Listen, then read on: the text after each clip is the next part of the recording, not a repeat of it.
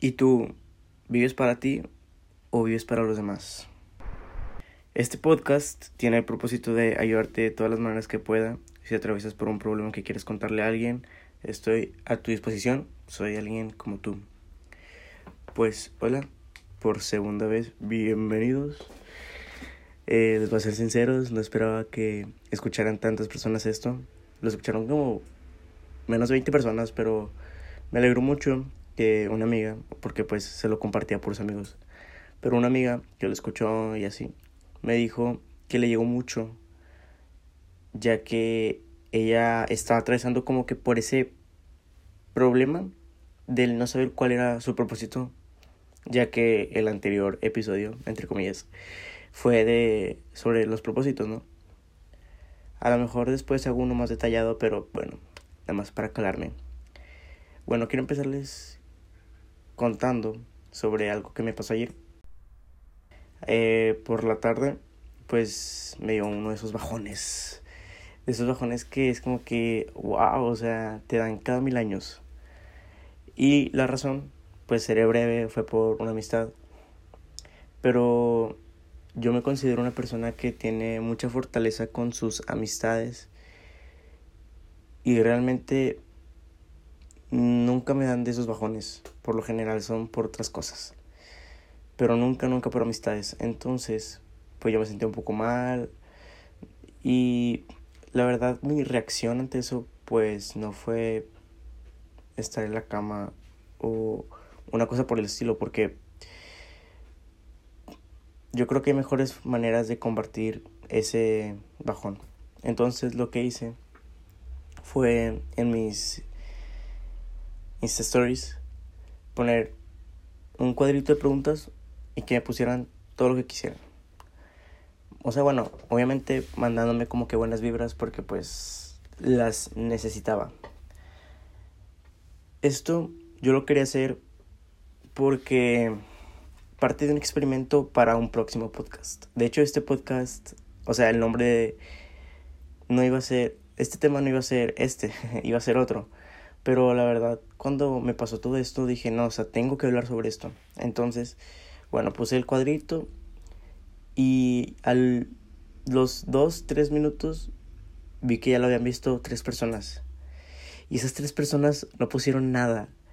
O sea, no es como que, ay, qué malas personas, o sea, las entiendo, ¿verdad? Pero, dude, me dolió, me, me dolió. Yo pensé que, pues, por lo menos un ánimo, un, para arriba, levántate, no sé, pero pues no pusieron nada y es como que, wow, qué feo. Entonces lo que hice fue desactivar los datos para Insta, desactivarlos, que no llegara nada, por una hora. Y mientras pasaba ese tiempo, yo me fui al parque, vivo enfrente de un parque, entonces me fui a caminar casi una hora.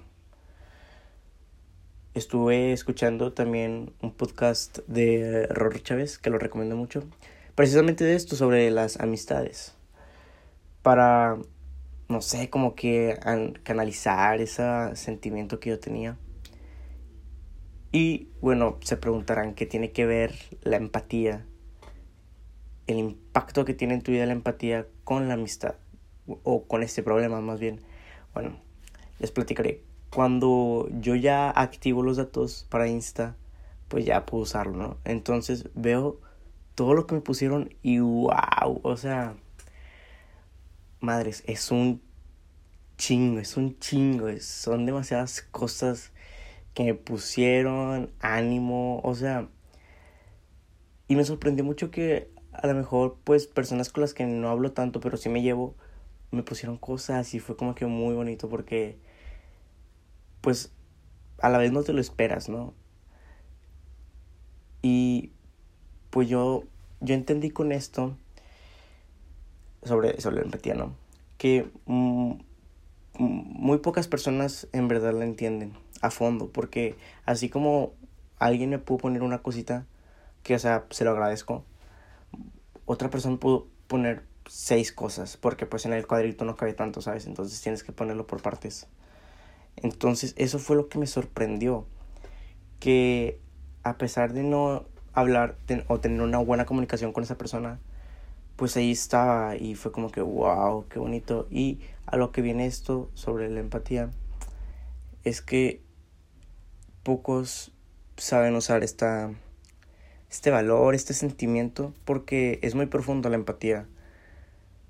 Yo últimamente pues también he visto he visto amigos que ponen que se sienten mal. Yo trato de hablar con ellos, mandarles un mensaje de positivo, que sepan que no están solos porque pues la empatía puede estar disfrazada de muchas cosas.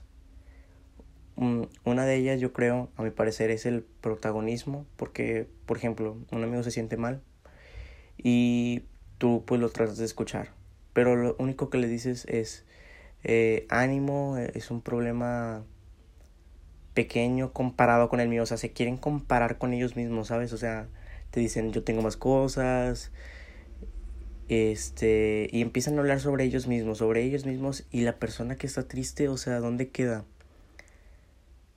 Entonces, yo creo que esa persona, si de por sí está triste, se pone más triste.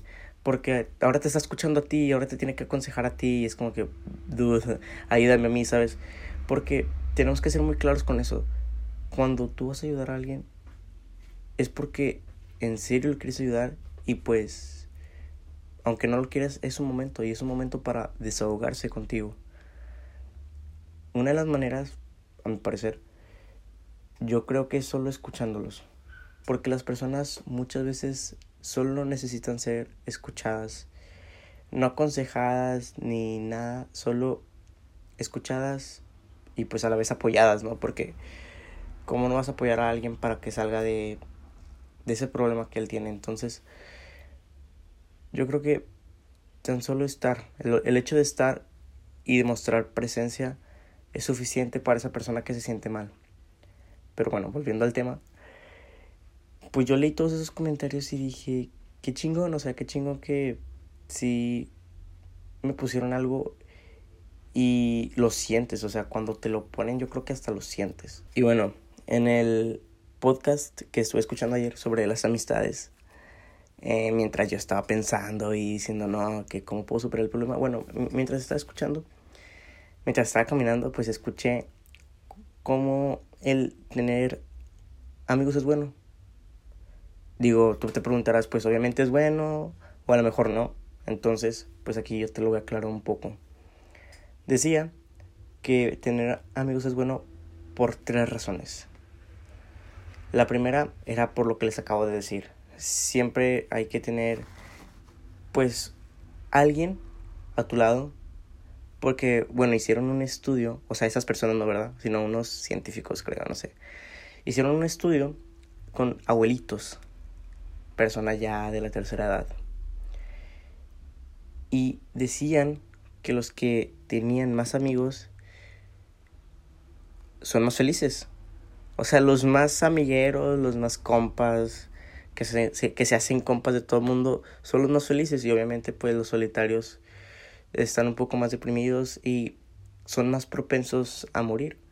Porque bueno pues por si no lo saben yo creo que la mente influye mucho tanto en tu salud emocional en tu salud física. Porque bueno hace poco también vi cómo la mente te la puede jugar de una manera mal eh, en este caso, era un señor que ya se iba a morir, que estaba condenado a muerte, y un psicólogo le dijo, oye, déjame experimentar con él. Entonces, pues le dicen que sí, pues ya se va a morir. Entonces, ya ponen al preso en una, como en una cama, le vendan los ojos y le hacen una, un pequeño hoyo en una muñeca. Y ponían una, pusieron un balde abajo de esa muñeca y pues ahí se escuchaba que goteaba sangre. Goteaba, goteaba, goteaba, goteaba. Pero en realidad creo que era agua la que goteaba. O sea, en realidad no le hizo nada el psicólogo o el científico. Entonces llega un punto en el que ya llevo como unas 4 o 5 horas y dice, oye, ya, ¿cuánta sangre habrá en el balde? Ya me voy a morir. A las horas, minutos, murió. Y de solo una herida. O sea, la mente es muy poderosa. Entonces, pues sí, hicieron este estudio con abuelitos y resulta que pues los que son más amigos son más felices, los que tienen más amigos. un círculo social más grande. También hay un estudio donde demuestra que mujeres con cáncer de mama, al tener a una amiga confidente, sus probabilidades de salir bien en una operación después de esas, pues es mejor. Porque, pues aunque no lo crean, yo creo, bueno, aunque no lo crean, yo creo, que si hay mujeres solitarias, madres que no llegan a tener tanto un círculo social muy grande, entonces el tener una confidente mejora sus probabilidades de salir bien, pero así, uh, cañón. Y pues obviamente las que no tienen esto, las que pues se guardan más que nada el sentimiento, pues no, no salen bien o mueren. Yo sé que dirán, ¿y por qué no va un psicólogo? Porque es muy diferente a un psicólogo a un amigo. Obviamente tu amigo pues no es como que te ayude más, ¿verdad? Pero es la persona que aunque no le pagues, va a estar ahí por, por quien eres. Y el psicólogo pues puede que te ayude profesionalmente a avanzar y todo eso. Pero a fin de cuentas es su trabajo. Es su trabajo eh, el que tú te sientas amigo de él. Pero obviamente mientras tengas las dos súper bien porque las dos te pueden ayudar a avanzar. También hacían una comparación donde nuestras amistades son como unas plantas. Y pues, ¿qué pasa cuando nos riegas una planta? Se muere. Entonces, el, la comunicación en esta ocasión, la comunicación es como el agua. La comunicación con nuestras amistades es como el agua con las plantas. Mientras más riegas plantas, pues mejor es su probabilidad de que no se muera o de que pueda extender su vida de la planta, ¿no? Entonces, siempre hay que estar regando nuestras plantitas de amistades. Entonces, ¿por qué comparo como que estas dos? Bueno, estas cosas, ¿no? Como que todo se hila. Entre la amistad, regando una planta. Ah, bueno, o sea, como decía,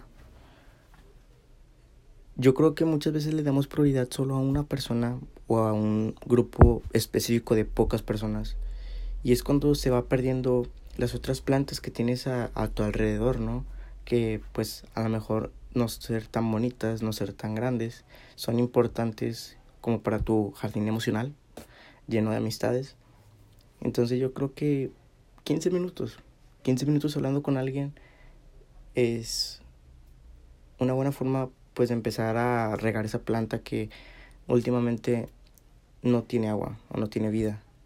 Pero bueno, como decía, ¿por qué todas estas cosas se van hilando a la empatía? Bueno, por lo que vi, yo creo que muchas personas no, no pueden tenerla así a su máximo. Y créeme que cuando vi que esas tres personas vieron la historia y no pusieron nada, me puse un poco triste, la verdad. Pero pensé y pensé, ¿por qué me voy a enojar? ¿Por qué no aprendo de esto? Lo tomo como lección y digo, ok, hay personas que no lo hacen. Yo lo voy a hacer. O sea,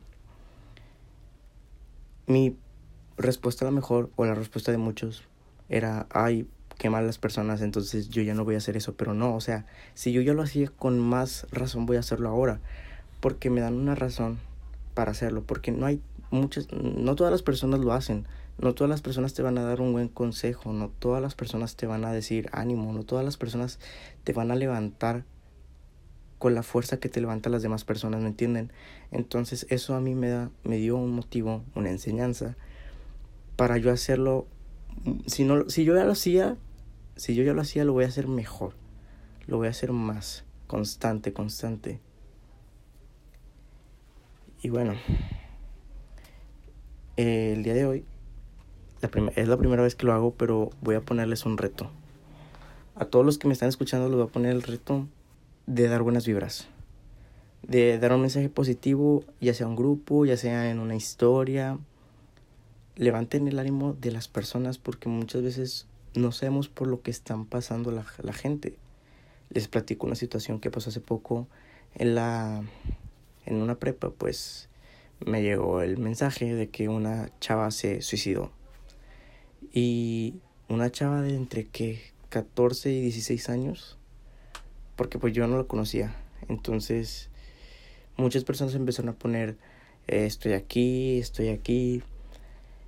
Pero yo lo veo y dije, ok, qué bueno que están, porque es importante que las, las personas estén. Pero muchas veces yo he estado en esa situación que no quieres hablar con nadie, que te da pena hablar con las personas sobre tus problemas. Entonces mi invitación, mi reto también es que esas personas mejor se comuniquen. Esas personas que van a estar, que mejor se comuniquen y verdaderamente estén. Porque, ¿cómo vas a saber que alguien está atravesando por un problema si no le hablas? Probablemente la chava no tenía un, gran círculo de amigos y no se abrió con más personas y esto le impidió pues sacar todo lo que llevaba adentro porque eso a la vez nos hace daño. Entonces, esa es mi invitación, mi reflexión.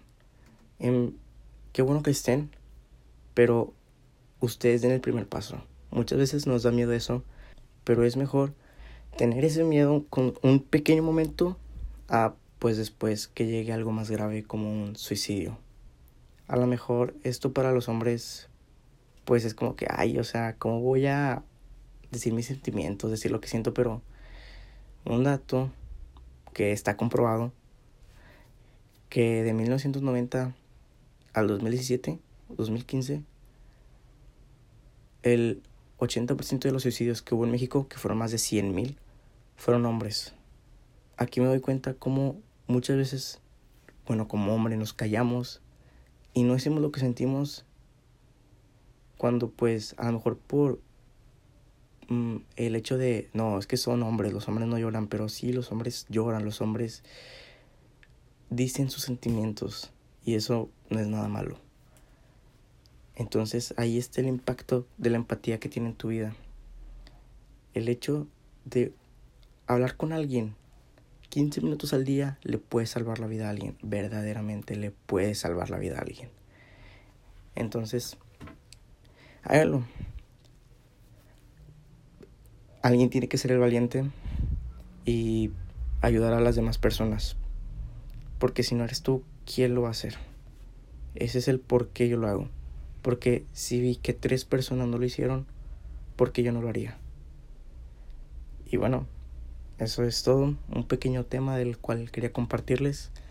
Próximamente ya hablaré sobre el tema que tenía planeado para esta semana. Que si está un poco más extenso y un poco más largo, más detallado. Un invitado especial. Y bueno, eso es todo. Muchas gracias por escucharme, sintonizarme. y bueno, nos vemos en el siguiente capítulo.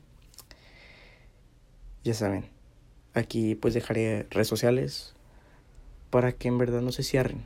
No se cierren a que alguien les hable cuando se sientan mal. Ustedes también pueden dar el primer paso.